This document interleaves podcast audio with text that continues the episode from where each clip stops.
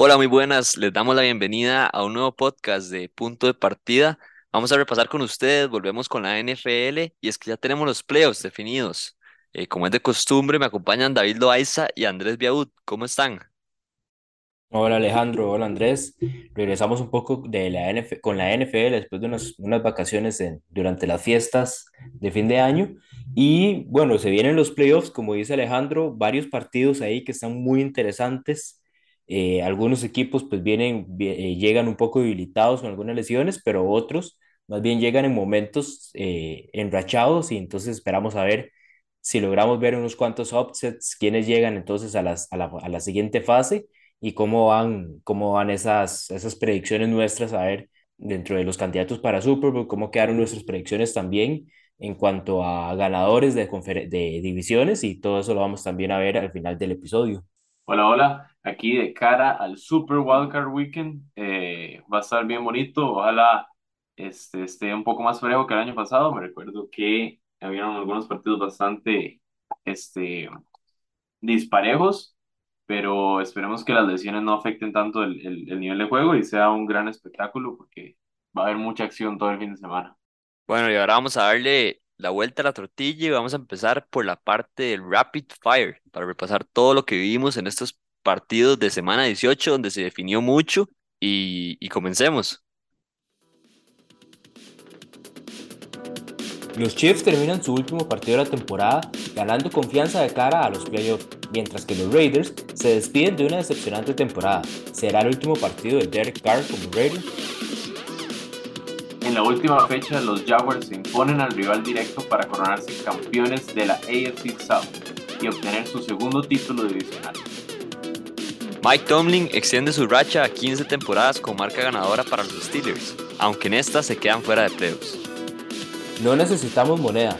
Los Bengals se hicieron cargo de los Ravens para quedarse con la división y la localía para el Wildcard Weekend. Los Bears le enseñan a los Texans cómo tanquear y ahora tienen el primer pick del draft. ¿Seguirá Justin Fields en Chicago?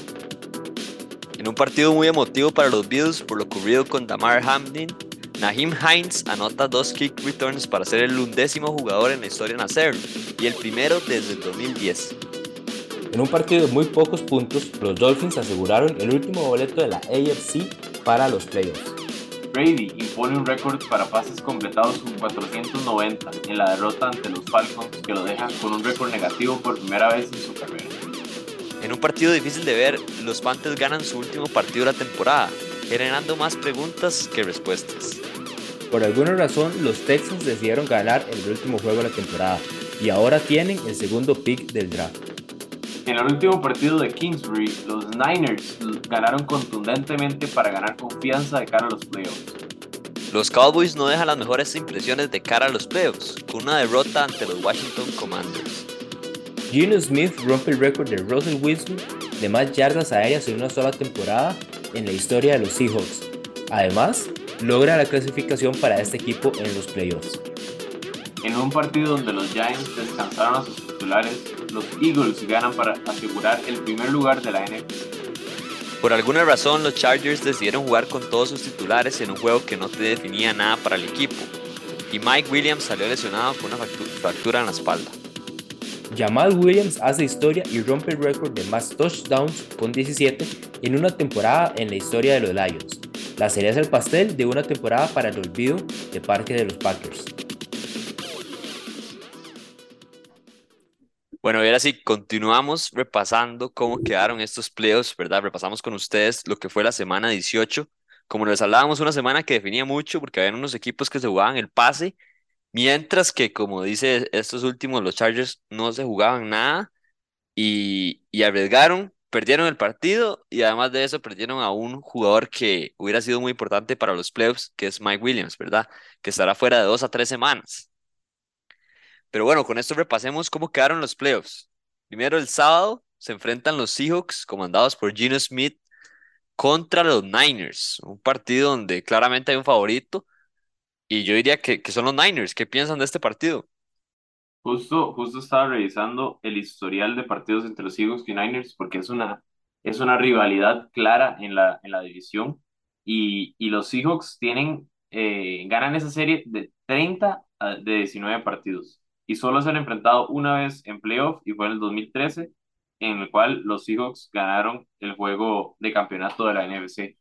Entonces, el historial dice que el favorito son los Seahawks, pero en el papel de la temporada y el contexto en el que estamos ahorita, eh, los Niners son los claros favoritos, más eh, este, por lo contundentes que se han visto.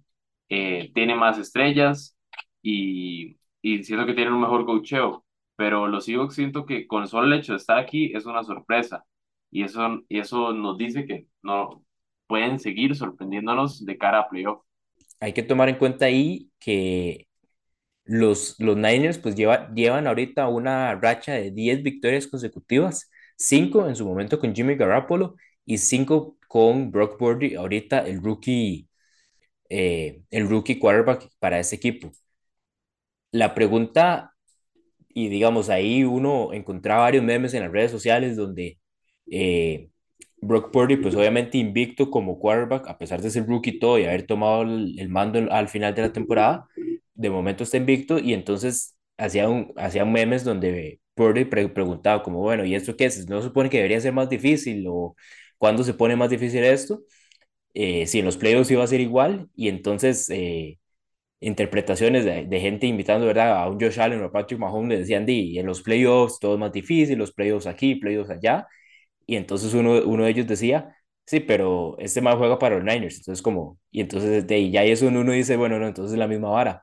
Porque en parte es lo que, lo que yo creo que hemos hablado durante todas las temporadas, que el, el cuadro o el esquema que hacen los Niners, pues se lo facilita casi que a cualquier quarterback cualquier jugador que esté ahí al mando de, de esa ofensiva y lo hemos visto con Purdy, que llegó de la nada siendo el Mr. Siendo Irrelevant y lo vemos como invicto en estos momentos en los playoffs con los Niners. Entonces, lo complicado es que, digamos, como lo dice Biaud, en el papel o, digamos, los Seahawks eh, pueden ser tal vez los favoritos, pero los Niners eh, en realidad son ese equipo incómodo que digamos, no, va a estar, va a ser complicado, ¿verdad? A pesar de lesiones y a pesar de, de todo lo que puedan tener, es un equipo que siempre va a estar ahí compitiendo y con buenas chances a ganar cualquier partido.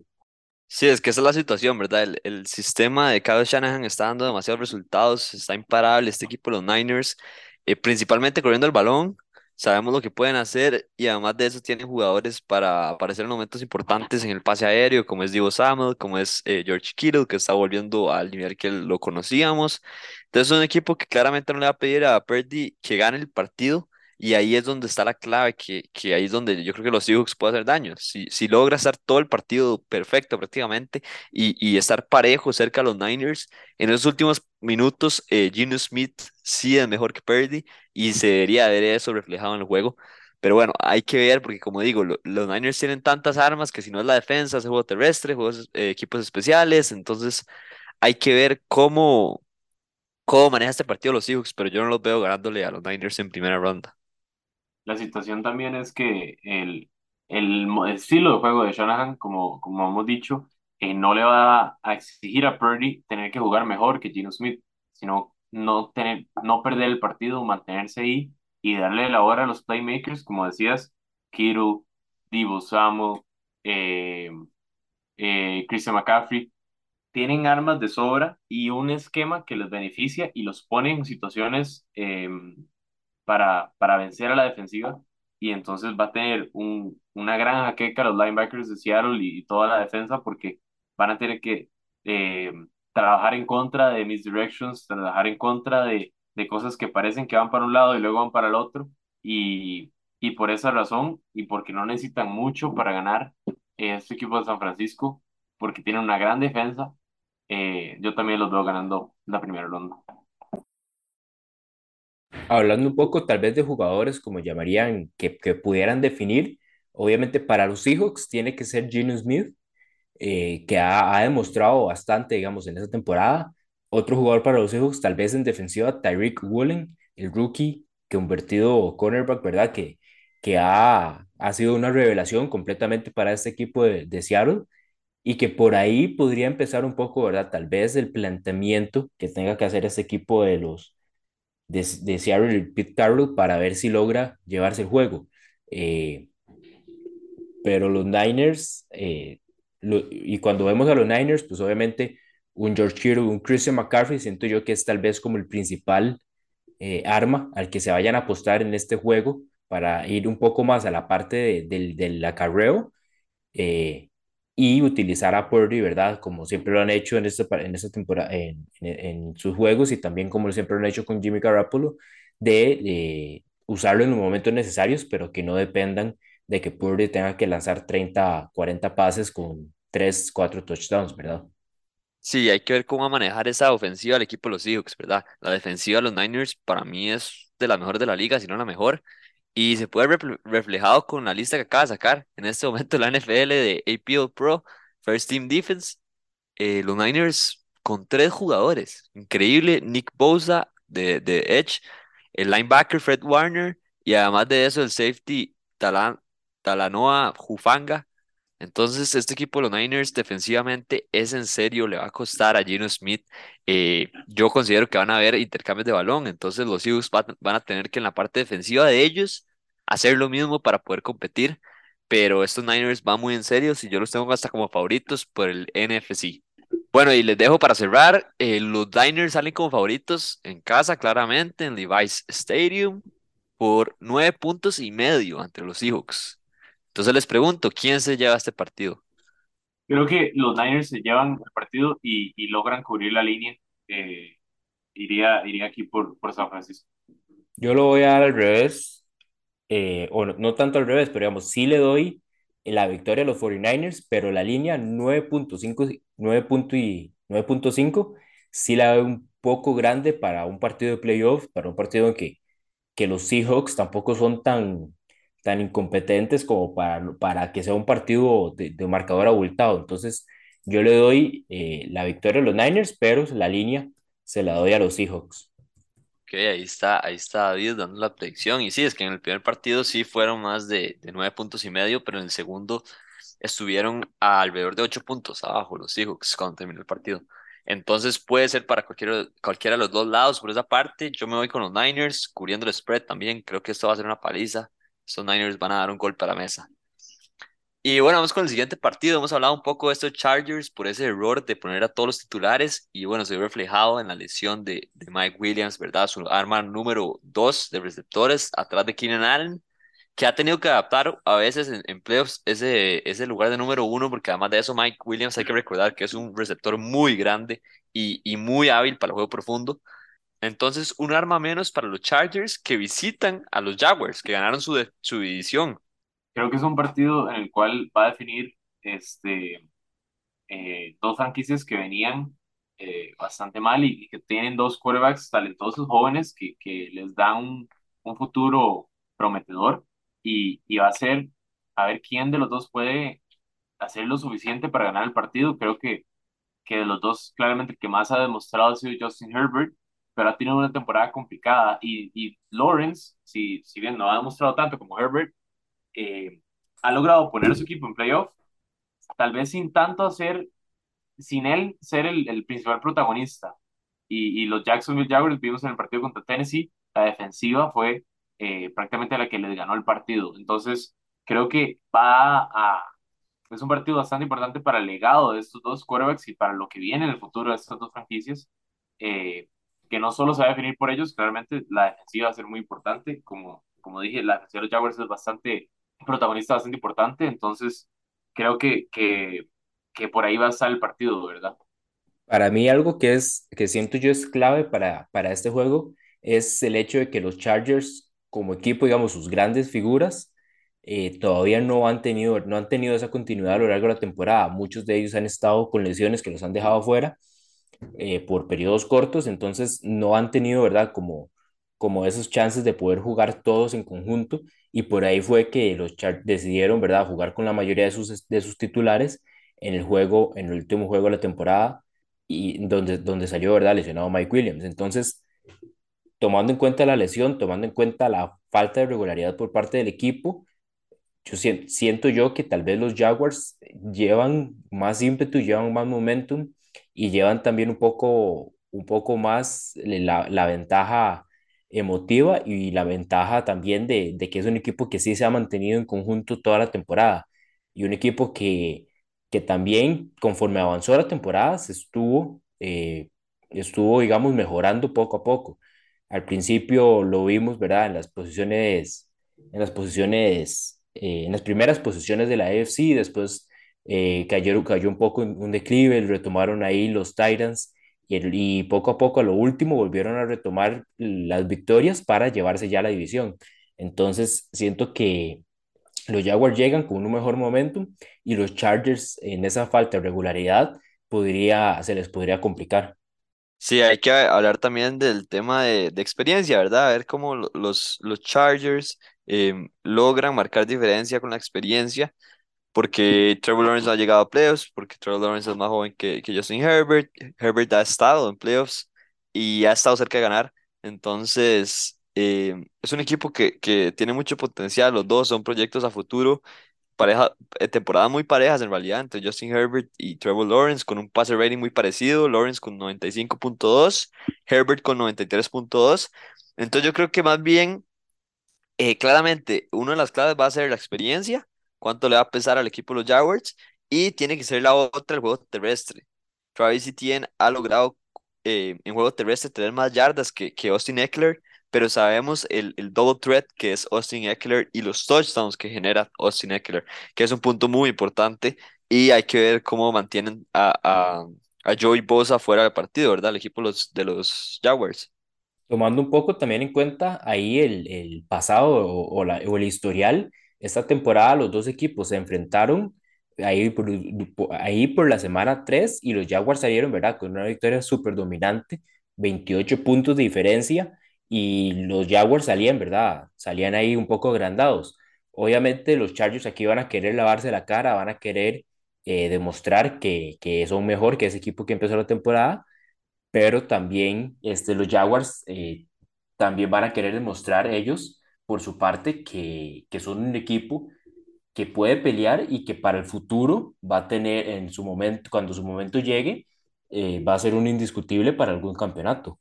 Importante eso que tomaste, tocaste el punto de, de los acarreos. eh, los Chargers son el tercero en pases y la 30 en, en acarreos de la liga, mientras que los Jaguars son el décimo en pases y la 14 en, en acarreos en, eh, en la liga. Entonces, ha sido un punto a deber esta temporada eh, las yardas terrestres de, de los Chargers. Entonces, si logran conectar en eso, siento que va a ser una gran ventaja para que los Chargers se lleven el primer partido, el partido de la primera ronda. Bueno, y continuamos y quiero que me digan las predicciones, porque el equipo de los Chargers sale como dos puntos favorito visitando los Jaguars. ¿Y, y con quién se van? ¿Cómo ven ese spread?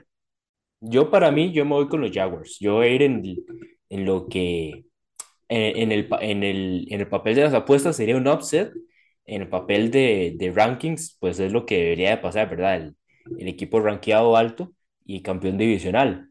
Pero yo sí me voy con los Jaguars, entonces para ganar el juego y de, de paso y pues cubrir, la, cubrir el spread. Yo, yo sí me voy porque Trevor Lawrence, eh, porque, otra vez, yo sí me voy porque Justin Herbert logre ganar el partido y, y colocar los Chargers en la segunda ronda. Entonces, aún así con el spread y todo. Por mi parte, yo me voy a ir con los Jaguars. Creo que le pueden dar la sorpresa a los Chargers. Esta baja de Mike Williams creo que puede llegar a pesar. Eh, los Jaguars saben a lo que juegan y es muy peligroso eso. Saben sus fortalezas y debilidades. Y Trevor Lawrence está llegando a ser lo que esperábamos cuando salió de, de college, ¿verdad? De Clemson. Ese, ese prospecto que es uno de los mejores de la historia, ¿verdad? Que ha salido de college. Bueno, y continuemos con el siguiente partido. Nos quedamos con la AFC. El equipo de Miami Dolphins visitando a los Buffalo Bills. Dos rivales de división. Y bueno, como que no le tiene mucho amor a los Dolphins, que ya sabemos que no va a jugar Tua, ¿verdad? Está definido. Pero los Bills salen como favoritos en casa por trece punto cinco puntos y medio. Increíble esto de los Bills. Eh, está bien, no va a jugar Tua, pero los partidos que han jugado de estos dos equipos han sido muy parejos durante la temporada. En realidad el equipo de los Dolphins ganó uno. Entonces hay que, hay que ver cómo llegan estos dos equipos, los Bills candidatos por la AFC cada vez más fuertes, ¿verdad? Lástima que pasó este, este tema con Hamlin y no se pudo jugar este partido de los Bills y Bengals, porque nos hubiera dado un parámetro de cómo están estos Bills, cómo van a competir por el AFC. pero bueno, claramente son uno de los candidatos. ¿Qué piensan? ¿Los Dolphins le pueden hacer daño a los Bills? Yo siento que Eh, hubiera sido un partido totalmente diferente si, si hubiera estado Tua. Creo que hubiera sido uno de los partidos más parejos y más llamativos de la temporada, pero bueno, todos sabemos la situación que ha tenido Tua, eh, la cantidad de, de conmociones que ha tenido esta temporada es una cantidad de equivalente a toda una temporada, a, a toda una carrera, ¿verdad? Entonces es muy peligroso que, que juegue y, y no, por eso no va a jugar. Eh, los Dolphins lideran en la serie histórica 61 a 52 contra los Bills en 114 partidos de temporada regular y se han encontrado cuatro veces en playoff, en la cual los Bills han ganado 3 a 1. O sea, en temporada regular los, los Dolphins tienen la ventaja y en los playoffs los Bills. Y, y creo que el- la línea lo dice todo, ¿verdad? Los Bills son los, los candidatos más serios para la AFC, mientras que los Dolphins sin su quarterback titular eh, va a ser difícil que, que los puedan, que les puedan ganar. yo en realidad aquí no sé si hay en realidad que discutir algo, digamos. Todavía pensaría uno que incluso si todavía fuera Terry Bridgewater el que estuviera en, cancha, tal vez pelearía un poquito en el tema del spread, pero al final es Skyler Thompson el que está de quarterback. Eh, Tyreek Hill tampoco llega eh, digamos, en su mejor forma en temas de salud. Ahí tuvo unas cuantas molestias en el último juego de la temporada. Obviamente le gustaría a uno que fuera un buen juego, digamos, de los Dolphins hablamos mucho cuando hicieron ese trade por Terry Hill, hicieron todos los movimientos en el offseason, eh, de poner a los Dolphins, ¿verdad? Como uno de esos equipos que, que pueden eh, competir a, a- llegar ahí al Super Bowl, pero eh, del todo el tema de salud y los concussions que tuvo Tua, pues obviamente los llega a, a frenar y en estos momentos, o sea, no hay duda de que los Bills van a pasar eh, sin ningún problema la ronda que sigue y para mí de una vez eh, cubren el spread porque Sí. no, no los veo compitiendo mucho los Dolphins. Y, y como dices, David, no solo Tua, sino que también Teddy, ¿verdad? Tienen dos quarterbacks con ya un historial muy grande de lesiones, entonces creo que sería importante para ese proyecto de Miami que, se, que mejoró muchísimo y que esta temporada se visto muy bien, que busquen quarterbacks más sanos.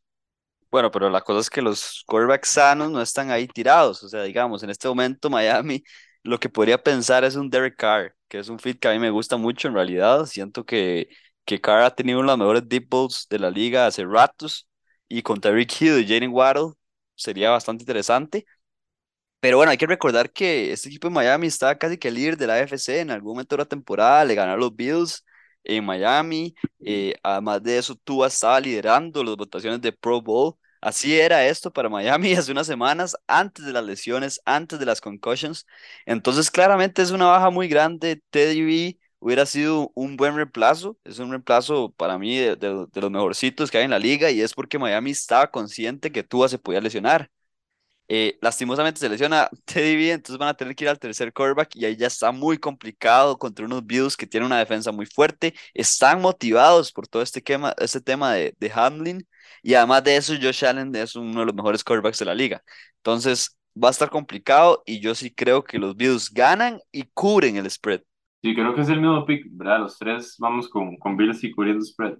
No sé si David va a querer ahí ponerse creativo, como estaba diciendo que quería remontar. No, aquí no hay ninguna creatividad, aquí es, aquí es asegurar los puntos en este juego. Un partido que, que, bueno, hay que ver si los Dolphins dan la sorpresa, pero bueno, los Bills son claros favoritos. Y a ver qué puede hacer Skyler Thompson, que es el, el quarterback que va a jugar para Miami. Bueno, vamos con el siguiente partido, uno que en las apuestas se ve mucho más parejo, el equipo de los New York Giants en playoffs, visitando a los Minnesota Vikings. Eh, tres puntos favoritos los Vikings en casa. Y es sorprendente esto, pero sabemos que los Vikings no han sido el equipo que, que muestra este récord porque ha sido de los equipos con, con de los peores balances con un récord tan ganador, ¿verdad? Pero bueno, ¿qué, qué piensan? ¿Los Giants van a competirle a los Vikings o va a ser una paliza o una fiesta de Justin Jefferson? En lo personal, este es el partido que más quiero ver de, toda la, de todo el fin de semana, porque es el partido donde yo creo que puede haber una sorpresa. Lo he venido diciendo toda la temporada, los Vikings no me compran, ese 13-4 no me compra. La mayoría de esas victorias han sido en partidos muy cerrados que pudo, haber ido por cualquiera de los dos lados. han tenido dos partidos en los cuales les han dado una paliza en serio, que no llegaron a jugar prácticamente contra Cowboys y contra los Packers. Entonces, eh, me voy con estos Giants que, que si bien no están, no es lo más sano, no, no, es lo más sano que podrían estar, eh, tienen un excelente coach que puede poner a su quarterback en, en situaciones preferibles para que pueda funcionar de la mejor manera. Y por el otro lado, no tampoco compro a Kirk Cousins en, los momentos claves, en los momentos a donde más se necesita a lo largo de su, de su carrera. Se ha visto que desaparece, entonces aquí ya cantando, ni siquiera he visto la línea, pero creo que sí voy con los Giants. Lástima que no es un prime time para Kirk Cousins, pero porque bueno, el juego es del domingo, ¿verdad? En la tarde, de las tres y media, cuatro. Entonces, eh, ya por ese lado, los, los, los, aficionados de los Vikings ya, ya ahí empiezan, ¿verdad? Con, con sus dudas. Y, y bien lo que dice Viaud es, eh, tal vez es, digamos, las que a pesar del récord, los Vikings no dejan siempre las mejores estaciones, los Giants eh, por lo menos mantienen, ¿verdad? Esa, esa garra, esa, ese esfuerzo, ¿verdad? Al momento de los juegos, a pesar de no tener siempre el talento ideal, eh, por lo menos en el aspecto de la línea defensiva, en cuanto a presiones, eh, en eso los Giants han logrado hacerle daño ya a los Vikings en el juego que tuvieron hace unas cuantas semanas, y es por el lado donde uno podría ver digamos, el, el, el, esquema que puede presentar Minnesota viendo jugadores individuales, eh, Dalvin Cook y Saquon Barkley, que casi que se cancelan ellos solos. Eh, eh, después vemos ya las armas ofensivas en cuanto a receptores y el quarterback. por ese lado, los Vikings tienen, ¿verdad?, la ventaja con Justin Jefferson y con, con Kirk Cousins, que, que para mí todavía, a pesar de las dudas que deja, sigue siendo mejor que, que tener a, a Daniel Jones pero eh, siempre queda, ¿verdad? Ese aspecto, ese aspecto de coachaje donde para, siento que Brian Dable ahí sí tiene, ¿verdad? La ventaja. Sí, es, es bastante interesante porque estos Giants le han pegado a equipos importantes, han competido, eh, le han estorbado bastante bien a, a los Eagles y a los Cowboys, además de eso, en una división de que hace el año pasado, de hecho, hablábamos de que era la, era la peor división de la NFL y el upgrade que pegó fue brutal, ¿verdad? A esta temporada.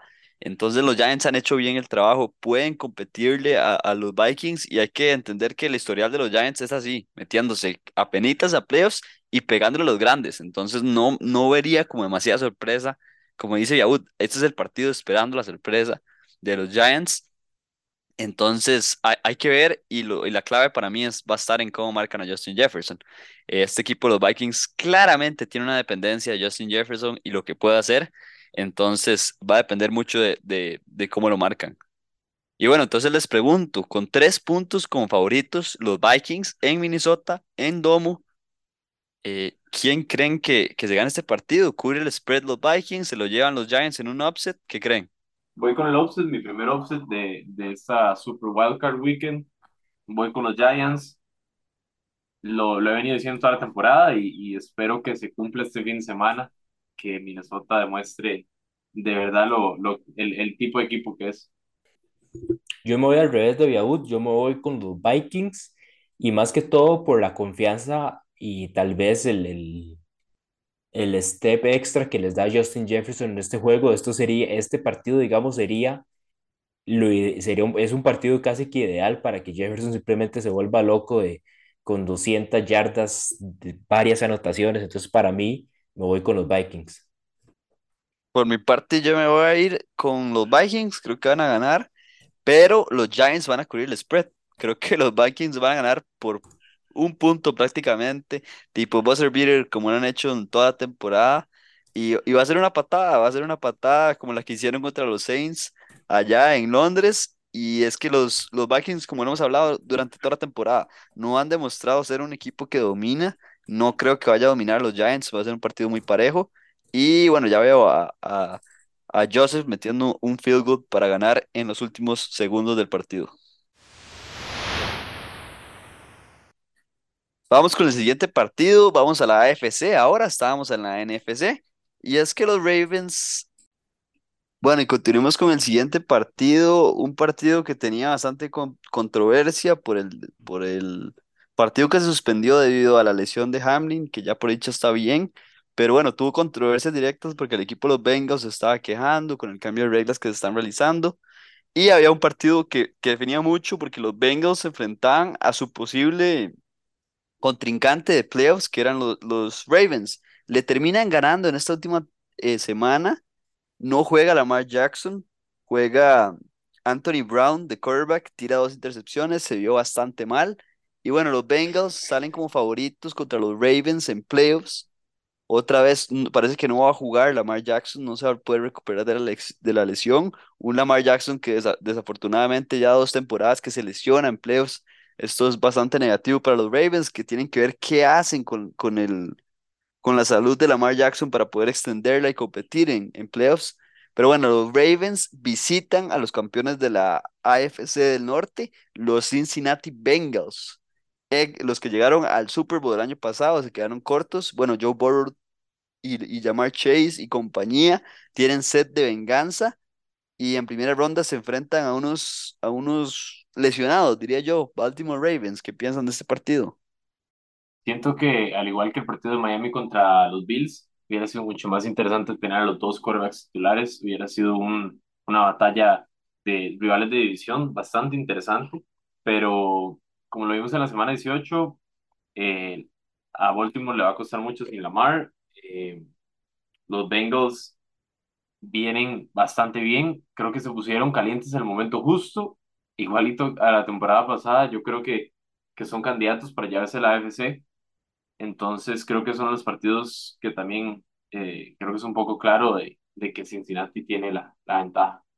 Como dice Viaud, parecido al, al partido de los Bills y los Dolphins, este hubiera sido, ¿verdad? Como el, los, estos dos hubieran sido los partidos de la jornada, hubieran sido los dos más emocionantes por el nivel que tienen ambos equipos con sus quarterbacks titulares. En, ya en este caso, digamos, vimos la semana pasada que fue un 27-16, pero esos 16 puntos terminaron más que todo maquillando el, el, el marcador porque el, el, la primera mitad fueron 10 fueron 24 puntos a 7 y en realidad fue completamente dominante el equipo de los Bengals. Entonces, incluso con un Joe Burrow que, ¿verdad? Y estuvo, o sea, estuvo en la cancha, pero estaba, estaba, digamos, jugando un poco más relajado. eh, ni siquiera, digamos, intentaron eh, utilizar todo el, el, el arsenal ofensivo en, en cuanto a carreos. Joe Mixon eh, tuvo el balón 11 11 veces y después lo dividió con, con Samash Perrin lo que restó del juego. Entonces vemos que en realidad el, el marcador del, de la semana 18 es un poco más como maquillado, ok, ya logramos nuestro objetivo, que era ganarlo, y ya mejor no, no terminemos de arriesgar al resto del equipo. Entonces, eh, en este, en- para este juego, no, eh, parecido con Bills Dolphins, no hay mucho de qué conversar con los Ravens, porque sin Lamar Jackson, pues obviamente no, no hay por donde el equipo de Baltimore pueda competir. Y Lamar, que ya el mismo jugador eh, al- confirmó en sus redes sociales que no logra estar lo suficientemente sano como para estar en el juego. Sí, es que se resume en eso, este partido, porque en realidad con Lamar Jackson yo sí veo a los Ravens haciéndole mucha competencia a los Bengals y pegando posiblemente o, o teniendo la posibilidad de un upset, porque es completamente diferente como juegan los Ravens con Lamar a sin Lamar. Entonces, es, queda muy limitada la ventana para los Ravens para hacerle daño a los Bengals. Y bueno, lo, lo único positivo de esto es que, que, como dicen ustedes, los Bills también están casi que, que favoritos y lo veo muy difícil que, que queden fuera. Entonces sabemos que esas semifinales y final de conferencia van a estar buenísimas por el lado de la AFC, pero en este partido no veo a los Ravens eh, pegándole el upset a los Bengals. Para cerrar entonces, Alejandro, ahí los tres nos vamos con, con Bengals y nos vamos también que cubren los cubren el, el, el El spread, sí. que Ocho puntos y medio, favoritos los Bengals en Cincinnati. Ahí sí no, no hay mucho que hablar ya en lo que queda de este juego. Correcto, y vamos con el siguiente partido, el último, lunes por la noche, el equipo de David, los Dallas Cowboys, que terminaron con un récord de 12 y 5, pero van de visita contra los Buccaneers, que yo no sé qué brujería hace Tom Brady para tener la suerte siempre a su favor. terminó por primera vez en su carrera con récord negativo, 8 ganados, 9 perdidos, y recibe a los Dallas Cowboys que no se vieron para nada bien contra unos Commanders. Pero bueno, ¿qué piensan? ¿Puede, ¿Pueden los Bucks llevarse este partido? ¿Es Dallas completamente favorito? ¿Qué, qué piensan? Lo único que me da miedo para este juego es más que todo el hecho que es Tom Brady al otro lado, que en estos momentos pues tiene una marca de siete victorias y cero derrotas para eh, en los que son juegos ante Dallas. Eh, y es lo único, digamos, que pensaría, porque además de, de Brady, en realidad el resto del equipo y los, los Buccaneers en general no han sido constantes y no han tenido, ¿verdad? Eh, ese nivel que, que muchos desearían eh, para, para las aspiraciones, ¿verdad? De, de postemporada y de competir por el Super Bowl. Entonces, obviamente, siento a, a los Cowboys favoritos de visita. Probablemente las apuestas así aparezcan, pero eh, siempre el factor Tom Brady es uno que, que siempre está, ¿verdad? Ahí siempre hay que tomar en cuenta. Creo que es uno de los partidos más parejos de la, de la ronda Super Wildcard, ¿verdad? Eh, creo que es de los partidos a donde más va a dividir a la gente si, si se va eh, por el, el, lema viejo de nunca apostar en contra de Tom Brady o, o si te vas por lo que has visto un poco más en la temporada, que tal vez los Cowboys y los Buccaneers no han sido los más consistentes, pero dentro de esa poca consistencia los Cowboys han sido más consistentes que los, que los Buccaneers. Entonces, eh, es cuestión de, de cuál, es, cuál es tu criterio ¿verdad? Van a jugar en Tampa, que siento que no les va a afectar tanto a Dallas. Eh, y, y, siento que ninguno de los dos equipos viene en su mejor momento, pero creo que viene en un, un poco mejor eh, Dallas y por eso yo me inclinaría un poco por ese lado.